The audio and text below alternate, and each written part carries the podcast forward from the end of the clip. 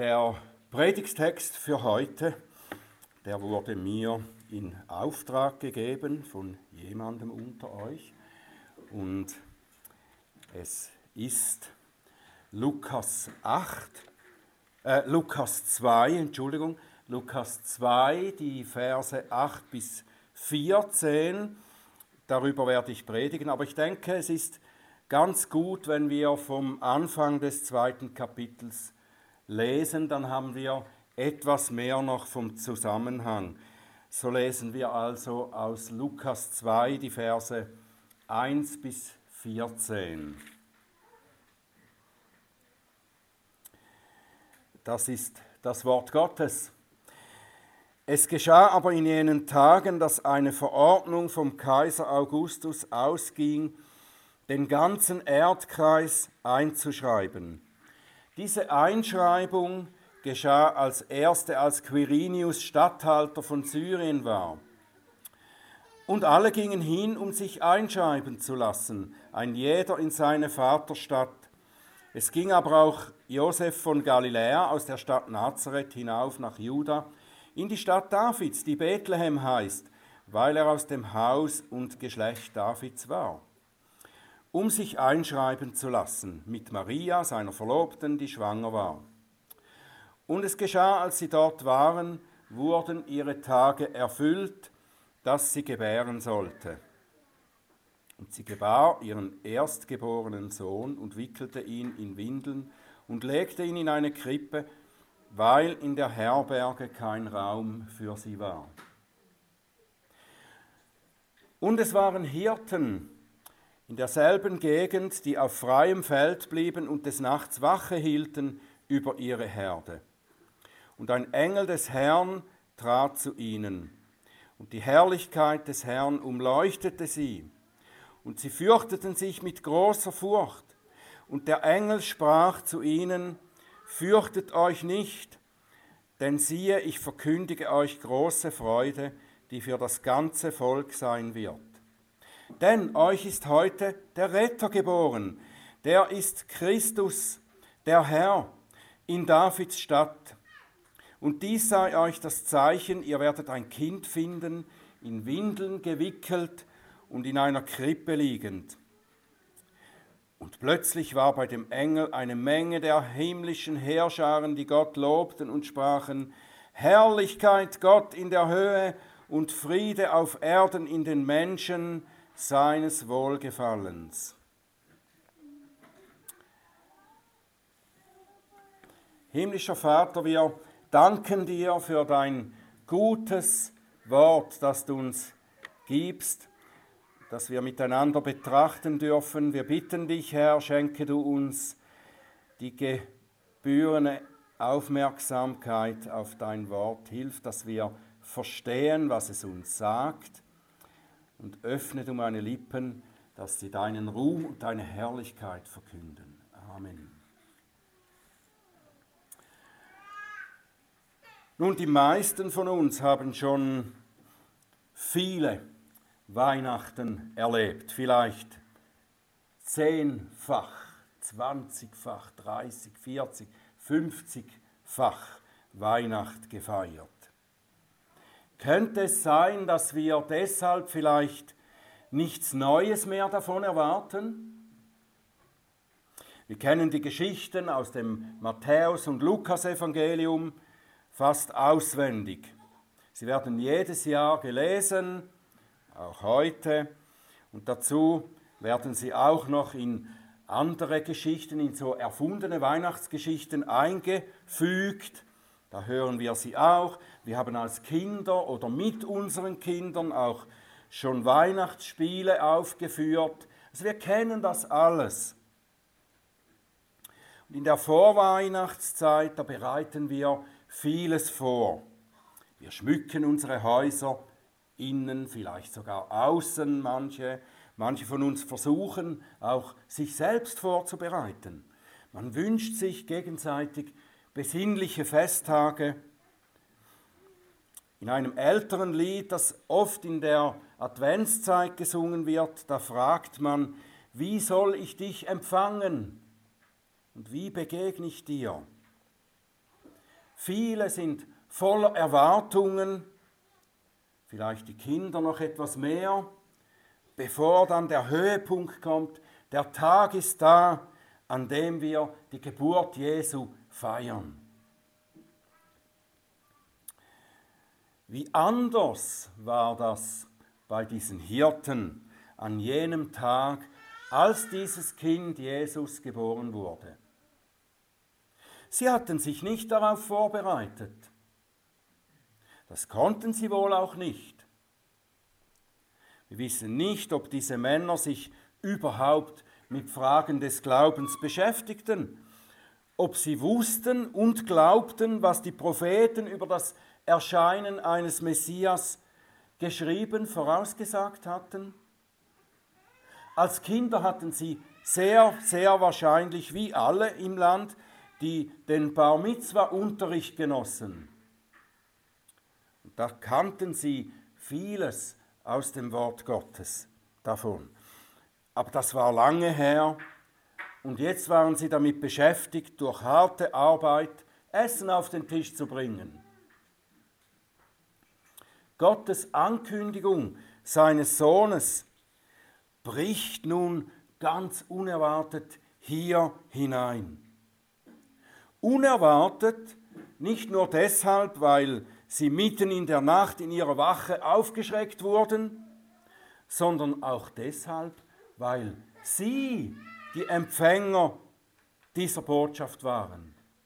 Sie, die Bauern, die Hirten, nicht die Theologen, nicht die Priester wurden informiert, dass jetzt die Prophezeiungen erfüllt waren, sondern sie, die Bauern, das Arbeitervolk, wird zuerst informiert. Das ist unerwartet, oder nicht?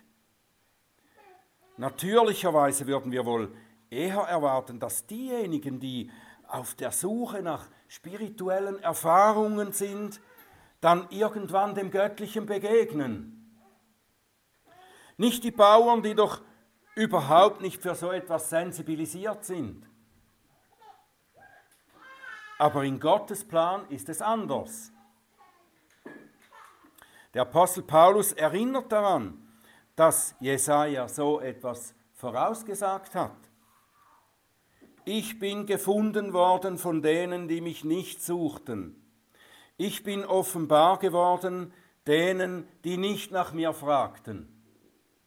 Oder wenn wir das mit den Worten der Hirten sagen würden, die, die nicht darauf gewartet hatten.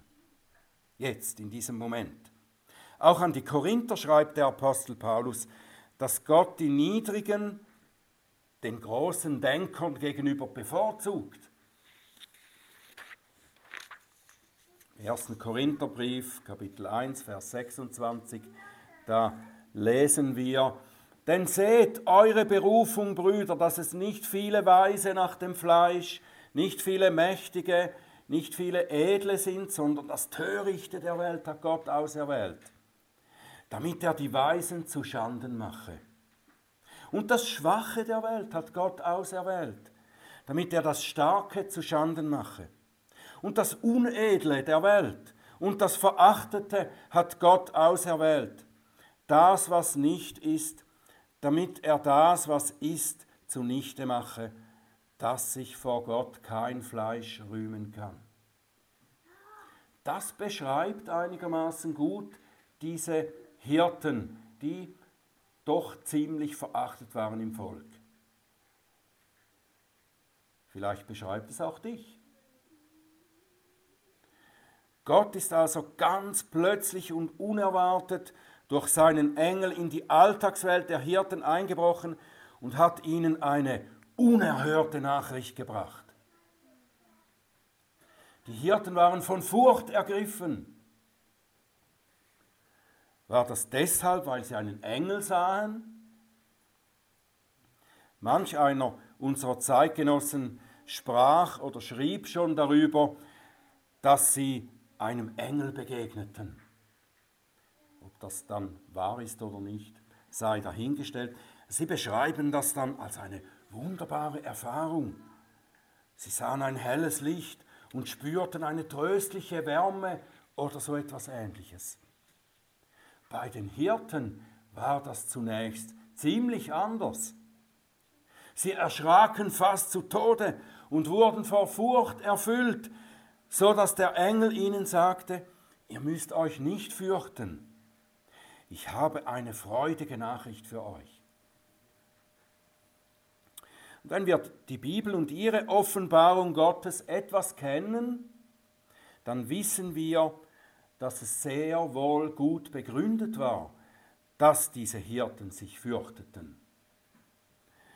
Es war bekannt, dass ein Mensch Gott und seine Herrlichkeit nicht einfach so sehen kann, ihm nicht einfach so begegnen kann und dann seine Herrlichkeit genießen, sondern wer Gott begegnet, der muss vergehen, der muss sterben. Das wussten die Leute. Und das bezeugen zum Beispiel Männer im Alten Testament, Männer und Frauen wie Jakob, Mose, die Eltern von Simson, der Prophet Jesaja und so weiter. Warum ist das so? Jesajas Erlebnis, das ihn so erschreckte, als er die Herrlichkeit Gottes sah, gibt uns etwas Einsicht in die Frage, warum soll man erschrecken, wenn man eine göttliche Begegnung oder Offenbarung hat. Oder hier, wie hier mit einem Engel, der eine Nachricht bringt. Jesaja hatte auch so eine Erfahrung, wahrscheinlich eine Vision im Tempel, in der er Gottes Herrlichkeit sah. Und ein großer Schrecken überkam ihn. Und er rief aus, wehe mir, ich bin verloren, denn ein Mann mit unreinen Lippen bin ich. Und mitten in einem Volk mit unreinen Lippen wohne ich, denn meine Augen haben den König, den Herrn der Heerscharen gesehen. Wehe mir! Und es ging den Hirten auf dem Feld bestimmt ebenso. Sie sahen den Engel Gottes und damit etwas von der Herrlichkeit und Heiligkeit Gottes, und demgegenüber erkannten sie wohl ihre eigene Unheiligkeit und Unreinheit. Und das verträgt sich nicht. Der Mensch in seinem natürlichen Zustand kann dem heiligen Gott nicht begegnen, ohne verloren zu gehen. Das wussten die Hirten auch und deshalb sind sie so erschrocken, nicht so sehr deshalb, weil der Engel eine furchterregende Gestalt war. Das erkennen wir auch daran, dass der Engel sie mit dem Evangelium tröstete. So wirkte er ihrem Schrecken entgegen. Er tröstete sie mit dem Evangelium. Fürchtet euch nicht, denn ich bringe euch das Evangelium. Das heißt implizit auch, damit ihr nicht verloren gehen müsst, wenn ihr Gott begegnet. Das Evangelium ist die gute Nachricht, dass Gott einen Weg gebahnt hat, auf dem wir dem gerechten Zorn Gottes über unsere Sünde entgehen können. Der Engel sagt den Hirten, dass jetzt geschehen ist, was über viele Jahrhunderte oder sogar Jahrtausende von all den Propheten vorausgesagt worden war. Er nennt in zwei Sätzen mehrere Eigenschaften dieses neugeborenen Kindes, über die wir so leicht hinweglesen, weil wir das so gut kennen und weil wir die Weihnachtsgeschichte zu oft als eine romantische Erzählung im Kopf haben. Das ist sie aber überhaupt nicht. Die Weihnachtsgeschichte ist keine romantische Geschichte. Sie ist um so viel größer und um so viel dramatischer.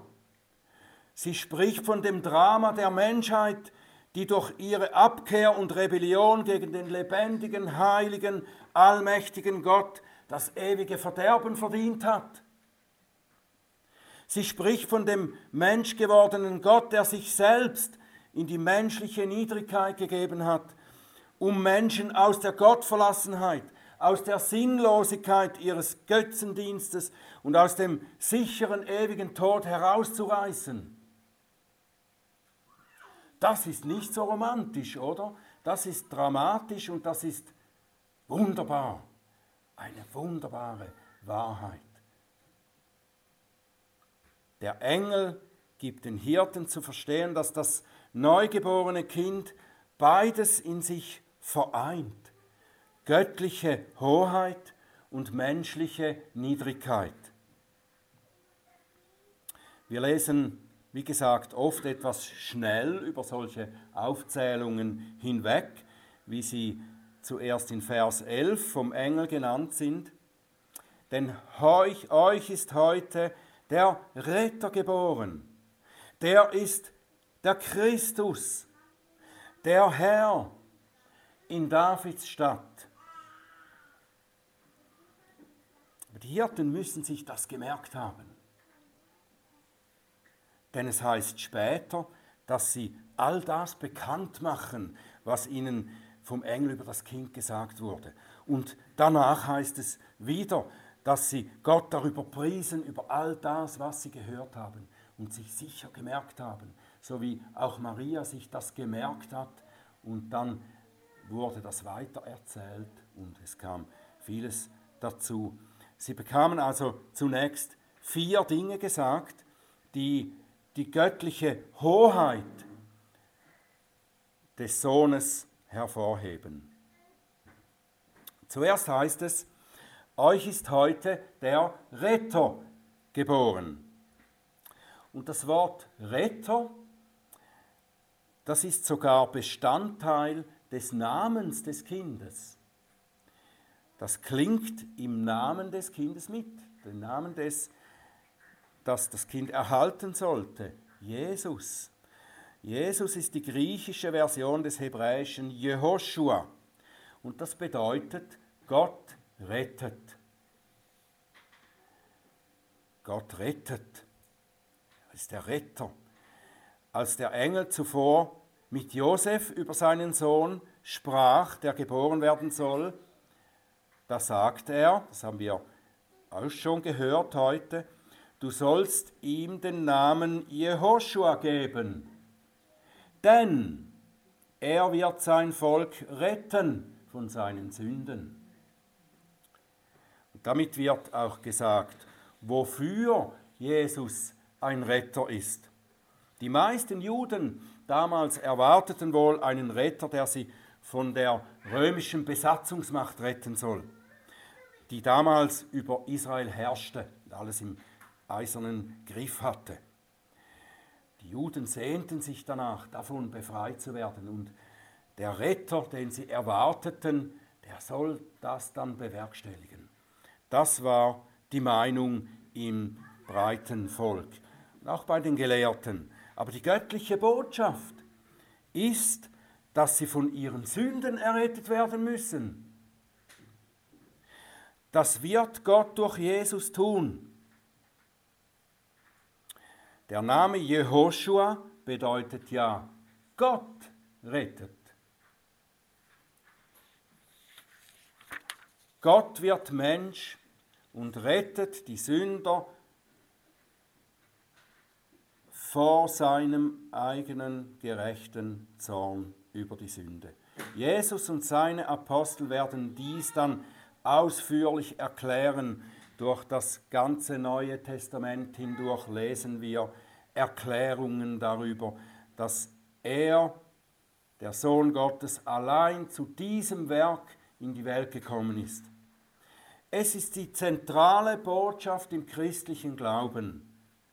Der Sohn Gottes ist als Mensch geboren, um sein Volk, das sind diejenigen, die an ihn glauben, von ihren Sünden zu retten. Und deshalb feiern wir seine Geburt. Wir können und sollten eigentlich nicht Weihnachten feiern, wenn wir es nicht aus diesem Grund tun. Dann sagt der Engel, zu den Hirten. Dieser Retter ist Christus. Christus. Oder im Hebräischen wird er gesagt haben, Ha Mashiach. Messias klingt da mit. Das Wort Christus meint eigentlich die Bezeichnung eines Amtes.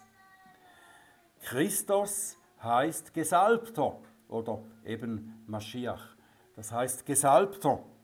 Und gesalbt wurde man im alten Israel, wenn man in ein geistliches Amt eingesetzt wurde. Da wurde man mit Öl gesalbt. Und es wurde damit angezeigt, das Öl symbolisiert den Heiligen Geist. Das zeigt an, dass Gott seinen Geist gibt, der den Empfänger befähigt, sein Amt auszuführen. Es gab drei solche Ämter, die Gott gegeben hatte in seinem Volk. Das waren der Prophet, der Priester und der König.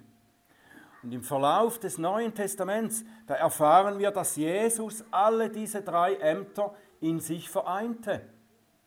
Jesus war der Prophet, der Priester und der König. Die menschlichen Amtsträger, diese Propheten, Könige, auch Priester, die waren nur unvollkommene Vorbilder für den kommenden Propheten, Priester und König. Diese Menschen bekamen die Salbung des Geistes teilweise für bestimmte Aufgaben, bestimmte Fähigkeiten und so weiter. Und diese Salbung des Geistes blieb mit menschlicher Schwachheit und Sünde vermischt. Aber Jesus ist vollkommen von Gottes Geist erfüllt. Er ist der heilige, vollkommen gerechte, ohne Sünde der vollkommen Gesalbte. Er ist der vollkommene Prophet. Ein Prophet ist jemand, der von Gott her zu Menschen spricht, der den Menschen zeigt, worin sie gefehlt haben, der sie zur Umkehr ruft und ihnen Gottes guten Weg aufzeigt oder ihnen sagt, was Gott für sie tun wird. Und das tat Jesus in der ganzen Zeit seines irdischen Lebens. Dann ist er der vollkommene Priester als der Gesalbte. Ein Priester war jemand, der vor Gott für die Menschen einstand. Er hat ihnen erklärt, wie sie Gott anbeten müssen, wie der Gottesdienst vonstatten gehen muss und hat vor allem zwischen ihnen und Gott vermittelt. Er hat die Opfer zur Versöhnung dargebracht. Die, diese Priester mit ihren Opfern waren wiederum Vorbilder für den vollkommenen Priester Jesus, der sein fehlerloses Leben als Opfer für die Sünden der Gläubigen hingeben wird. Aus unserer Sicht hingegeben hat. Jesus ist auch der König als Gesalbter, Christus. Ein König wurde von Gott eingesetzt, um sein Volk zu regieren. Und diese Regierung, die bestand nicht nur aus Befehlen und Gesetzen. Das Gesetz, das der König einfordern sollte, das war Gottes Gesetz, unter dem er auch selbst stand. Und dazu sollte der König vor allem der Versorger und Beschützer seines Volkes sein. Genau das ist Jesus. Er ist der Hirtenkönig, der seine Herde, sein Volk ernährt und es vor allen bösen Einflüssen des Teufels beschützt. Das bringt uns zu der vierten Sache, die der Engel nannte.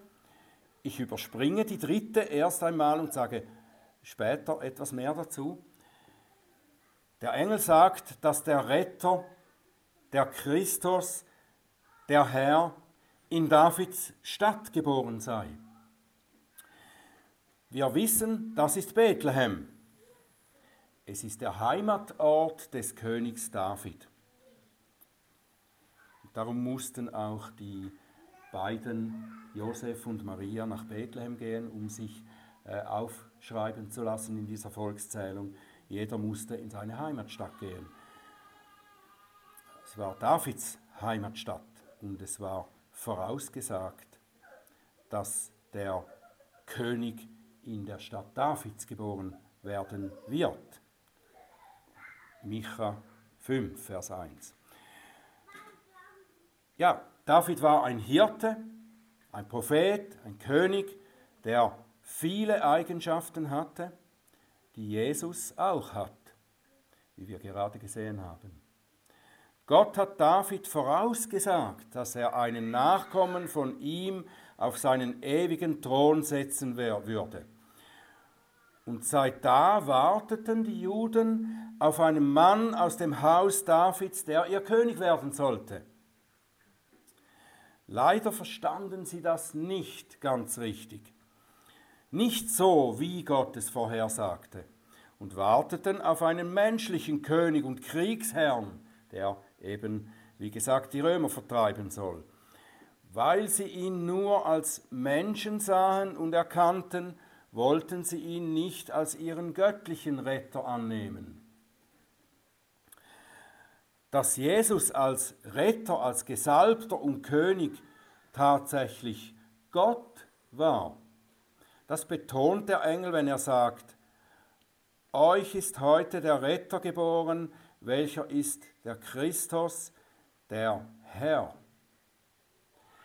In unseren Übersetzungen der Bibel kommt das vielleicht nicht so deutlich zum Ausdruck, dass der Engel mit Herr eigentlich Gott sagte und meinte. Im Griechischen heißt Herr Kyrios. Und das ist nicht nur so etwas wie ein Chef oder ein Boss. Im Neuen Testament wird Jesus stets Herr genannt. Der Herr tat dies und das und sagte dies und das. Der Herr. Und damit wird betont, dass er der Kyrios aus dem Alten Testament ist. In der griechischen Übersetzung des Alten Testaments, das ist die Übersetzung der Bibel, die die Juden zu jener Zeit in den Synagogen lasen. Da wurde der Gottesname Jahwe mit dem griechischen Kyrios wiedergegeben. Sie sprachen nie den Gottesnamen aus, aus Furcht, äh, ihn zu Nichtigem auszusprechen, wie es im Gebot äh, oder im Verbot heißt, in den zehn Geboten. Also sagten sie Kyrios, schrieben sie Kyrios in der griechischen Übersetzung der Bibel. Auch in äh, der hebräischen äh, Im hebräischen Original, da, ist, äh, das sind diese vier Buchstaben JHWH, äh, die sind mit Konsonantenzeichen versetzt, die eigentlich zu dem Wort Herr gehören. Dass sie daran dachten, hier immer Herr zu sagen und nicht den Gottesnamen auszusprechen. Aber wenn Herr gesagt wurde oder stand, da stand, wie das auch in unseren deutschen Bibeln in Großbuchstaben manchmal steht, Herr, oder? Da steht das Wort für Jahwe.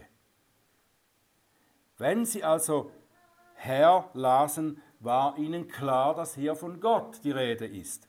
Und der Engel sagt damit also zu den Hirten, euch ist heute der Retter geboren, er ist der gesalbte Prophet, Priester und König, Davids Sohn. Ja, er ist der Kyrios, er ist Gott. Das ist unerhört für die Ohren von jemandem damals. Das ist auch unerhört für die Ohren der meisten Leute heute, wenn wir sagen, Jesus ist Gott, der Mensch gewordene Gott.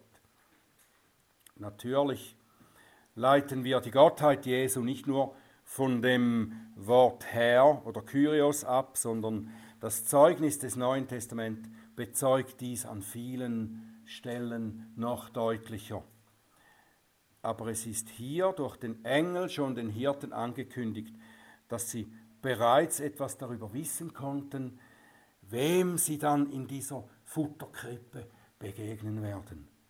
Sie sollten sich nicht von der Niedrigkeit dessen, was sie dort antreffen, irritieren lassen. Auch diese Niedrigkeit wird ihnen ganz deutlich vor Augen geführt. Das Kind, das sie finden werden, liegt nicht in einem weichen Bettlein, wie es für einen König würdig wäre, oder in einem Palast. Es musste behelfsmäßig in einen Futtertrog für Tiere gelegt werden, weil für ihn kein Platz in einer Herberge war, kein Platz in dieser Welt für ihren göttlichen Retter und König. Das wird so weitergehen in seinem Leben in dieser Welt. Die Menschen werden ihn ablehnen und verachten, verstoßen, verraten und schließlich ermorden. Es wird den Hirten auch gesagt, dass er in Windeln gewickelt ist. Und es wird ihnen gesagt, dass das ein Zeichen sei. Das ist ein Zeichen, dass er in Windeln gewickelt ist. Jesus ist nicht nur ganz Gott, er ist auch ganz Mensch.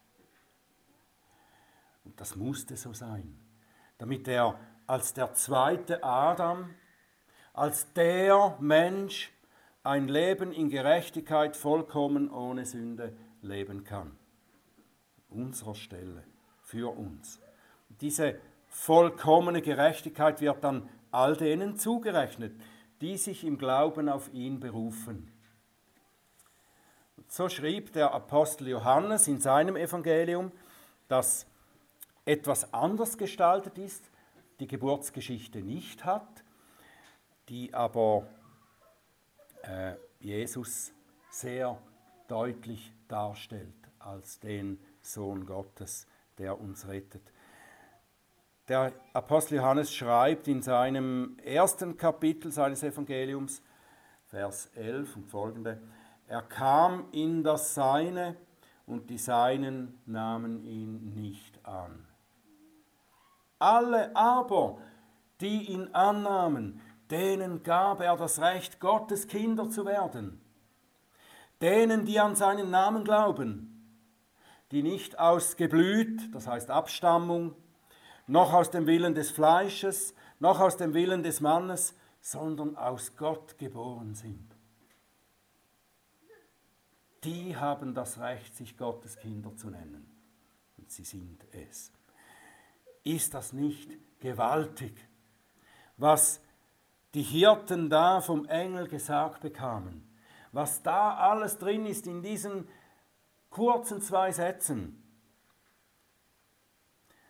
Die Apostel haben dann diese Wahrheiten weiter ausgeführt. Und die Kirchenväter und die Theologen in der ganzen Geschichte der Christenheit haben sich weiter damit beschäftigt, bis heute. Das ist so ein ich weiß nicht, wie ich dem sagen soll. Das ist so gewaltig, was da schon gesagt wurde, dass die ganze Menschheit sich die ganze Zeit ihres Bestehens damit befassen kann und sich auch zum Teil darüber streiten kann, was das jetzt bedeutet, was das bedeutet. Es ist gewaltig. Bis heute hat man auch lange nicht alles gefunden, was man von dem Sohn Gottes erkennen kann. Wir werden in der Ewigkeit immer noch mehr und mehr erkennen von Gott. Deshalb wegen dem, was da in seiner Geburt angefangen hat. Schon der Apostel Johannes schreibt am Ende seines Evangeliums, dass man über Jesus so vieles aufschreiben könnte, dass die ganze Welt all die Bücher nicht fassen könnte. Aber er sagt noch etwas anderes. Und das scheint mir das Wichtigste zu sein, eben auch das Wichtigste an der Weihnachtsgeschichte.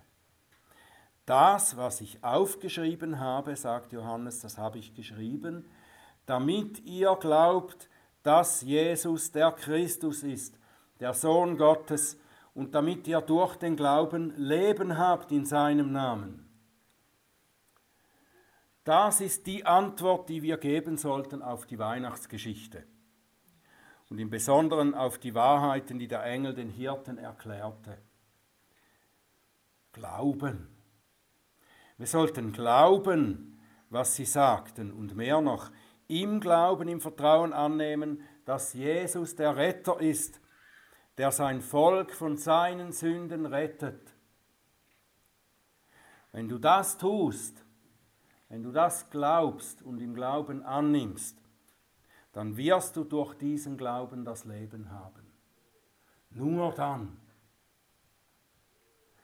Denn auch dies hat der Apostel Johannes geschrieben in seinem ersten Brief an die Gemeinden. 1. Johannes 5, Vers 1.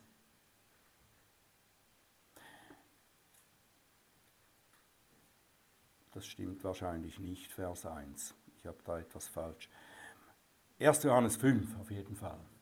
Ich glaube 12 oder 11. Dies ist das Zeugnis, dass Gott uns ewiges Leben gegeben hat. Und dieses Leben ist in seinem Sohn. Wer den Sohn hat, der hat das Leben. Wer den Sohn Gottes nicht hat, der hat das Leben nicht. Dies habe ich euch geschrieben, damit ihr wisst, dass ihr ewiges Leben habt, die ihr an den Namen des Sohnes Gottes glaubt. Glaubst du das? Amen.